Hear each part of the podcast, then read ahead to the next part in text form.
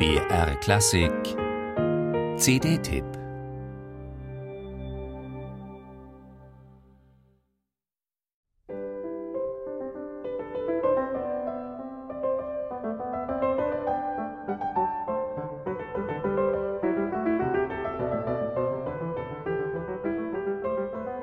Schon mit diesem allerersten Stück wird klar, Vikingur Olafsson sucht das Besondere, das buchstäblich Unerhörte. So wie dieses eher selten gespielte G-Dur-Präludium aus Bachs Köthener Zeit, dessen Fuge später im zweiten Teil des wohltemperierten Klaviers wieder auftaucht. Auf dem vorliegenden Album wird sie kurzerhand unterschlagen. Überhaupt geht es Olafsson nicht um Vollständigkeit oder die Idee integraler Werkzyklen. Vielmehr pickt er sich seine Rosinen heraus und präsentiert so seinen ganz persönlichen Bach-Kosmos. Ein Schelm, wer dabei nicht stellenweise an Glenn Gould denkt.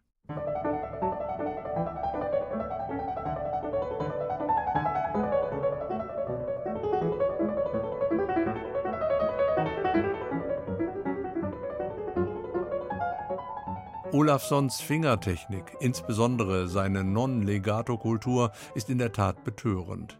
Und wenn es eines weiteren Belegs hierfür bedarf, er findet sich in der geradezu aberwitzig flinken Interpretation von Wilhelm Kempfs Choralbearbeitung Nun freut euch lieben Christengemein, Bachwerkeverzeichnis 734.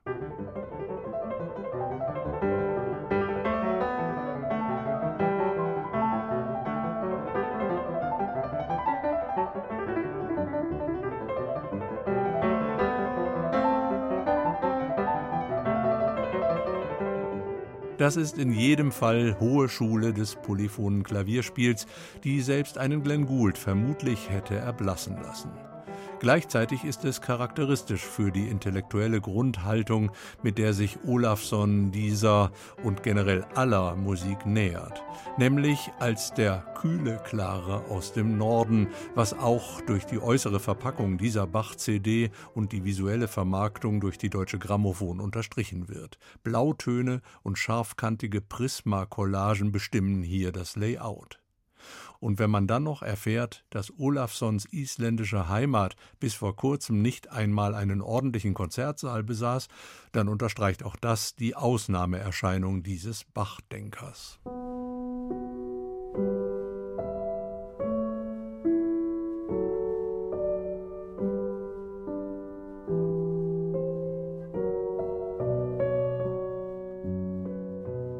Olafssons Bachkosmos, und das ist das Schöne daran, setzt sich zusammen aus den entlegensten Quellen, darunter auch solchen aus der Romantik, wie der hier zu hörenden Transkription einer Bachschen Orgeltriosonate durch den böhmischen Strauß-Zeitgenossen August Stradal.